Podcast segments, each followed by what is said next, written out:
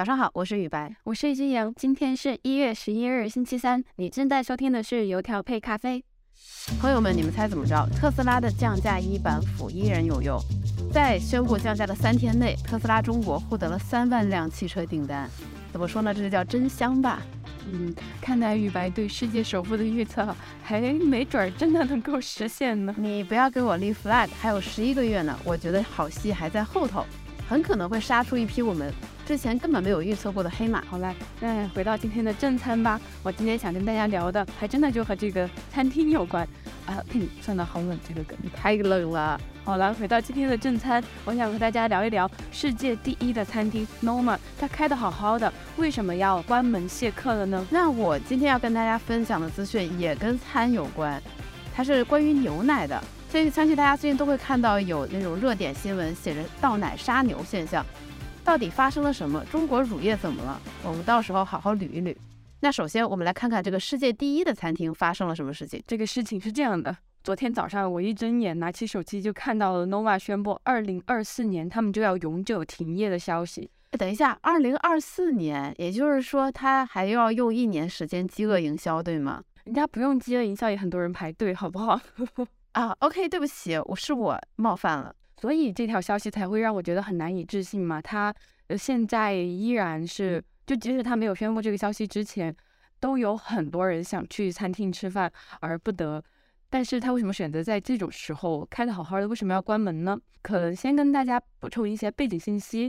呃，Noma 呢是一家开在哥本哈根的米其林三星餐厅，它成立于两千零三年，拿过四次世界五十家的第一名，可以说是精致餐饮圈里面响当当的大明星。就我们现在熟悉的那种所谓的。贼大一个盘子，只有小小的食物，那种性冷淡的摆盘风，就是从这家餐厅，他们二零一零年第一次坐上世界第一的宝座之后，才开启的这个风潮。那这家餐厅的价位是在每个人三千五百块钱人民币，这吃的不是饭，吃的是人民币吧？一口一百块。对，就是关于这个价格事情，我们后面会接着讲。就是说到他为什么要关门这个事情嘛。主厨他在接受《纽约时报》的采访的时候就说，现有的这种现代的精致餐饮模式是没有办法可持续发展的。他说的这个不可持续，第一层意思是他作为老板，他的经济账是算不平的。我们作为行外人可能会讶异，就像刚刚雨白说，这三千五百块一顿，那得是吃什么山珍海味？就诚然这个价格是非常的高，但与此同时，食客的期待就更高了，这就倒逼着整个厨师团队，他得在食材创意上投入无穷无尽的精力。我和雨白有一个共同的餐饮人朋友老陆啊，他曾经跟我们透露过一个餐饮行业面对的现实，就是餐饮行业你做的越高端，反而越难挣钱。因为你想要征服一个见多识广的人，你光是口味和风格是不足以征服他们的，你得确保他的全方位的体验都是完美的，而这个完美必须在非常短的他的用餐的时间里面实现，这给人的压力其实是非常的大的，所以你可以理解为精致餐饮它就是一个注定不挣钱的行业，我们人对于一顿饭的定价其实它的接受度是有限的嘛。它呃，而另一方面，它的人力、食材和研发的投入成本又非常的高。你定价提高一倍，你的成本其实是要翻三倍的。更不要说，其实作为一个餐厅经营者，他也是一个单打独斗的生意人嘛，他还要面临很现实的经营的压力。比如说像 Noma，他就经历过像在疫情的时候停业，然后把自己改成一个呃卖汉堡的这么一个汉堡店。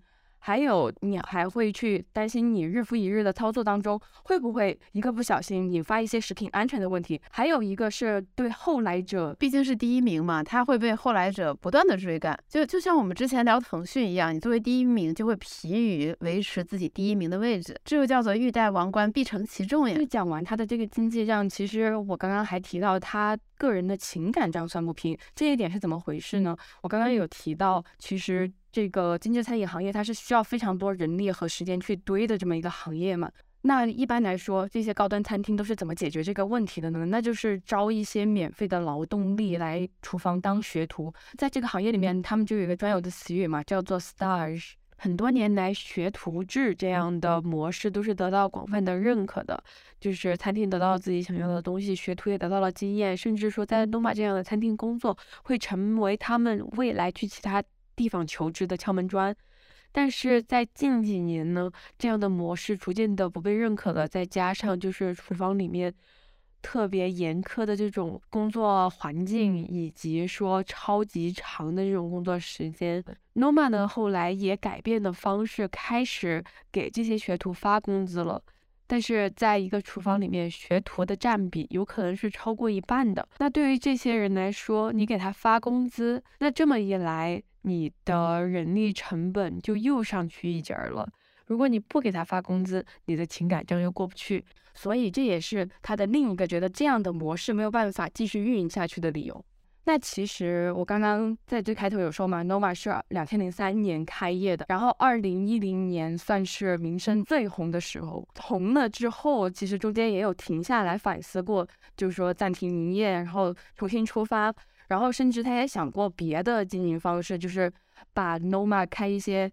呃，就是快闪店在墨西哥，在日本，甚至是他在前段时间还开始尝试电商，就是卖一些他们自己研制的这种调料什么的。但是他最终还是做出了这种关门的决定，这就不禁让我想到，这第一名都不玩了，而且还在退出的时候留下这么重的一句话，就是你现有的这种精致餐饮的运营模式其实是不可持续的。那么，这个行业的大变革是不是就即将来临了呢？那虽然说作为餐厅的 Noma 关门了，但是 Noma 在他的这个公告里面也有说，闭店之后的 Noma 会以全新的形象和大家见面。那他到时候会做出哪些改变，以及他的这些改变会不会引发高端餐饮或者说精致餐饮整个行业的改变，我们也就拭目以待吧。聊完了世界第一的餐厅要倒闭，我们接下来再来讲一讲这个看起来让人心情更沉重的倒奶杀牛，牛奶行业究竟怎么了？那最近啊，这个倒奶杀牛上了热搜。我们以前在教科书上都看到过这个万恶的资本主义社会，然后这些牛奶商选择把牛奶倒进河里，不卖给穷人，送给穷人。怎么这个事情在我们现实生活中真正要发生了呢？而且对于我们普通人来说，我们的体感是牛奶是越卖越贵的，对不对？的确，我我就是在便利店里面小小的一瓶，就现在甚至有超过十块钱的，对，很夸张。那种小小一瓶十块以上的那种，才能喝出一点以前的牛奶味。就明明牛奶越卖越贵，怎么就倒奶杀牛了呢？先别急，咱们慢慢捋这个事情到底是怎么一回事儿。那么这个事情的源头是河北省奶业协会副会长袁运生写了一篇文章，标题非常惊悚，叫做“这是又让我们倒奶杀牛吗？”不得不说，他文笔还是蛮好的。他这篇文章讲清楚了河北奶业现在面临的非常严峻的现状，然后引起了媒体关注，这才引发了后续一系列的热搜。那么到底发生了什么呢？首先呢，是生牛乳的这个收购价格下跌。河北奶协在前段时间发的一个公告中表示，经过他们的测算，今年第一季度河北省的这个生鲜乳的交易价格还会继续下跌，从一公斤四块一跌到了一公斤三块九毛三。这个价格对于那些奶牛养殖场的场主，他们就坐不住了，因为这个价格他们几乎是没有利润，甚至可能还要倒贴一部分，然后大家都很急。与此同时，比这个收购价格下跌更让人难以忍受的是，这个生鲜乳的产量过剩，也就是说，现在这个牛奶的这个产能是远远高于整个行业的这个运输能力的。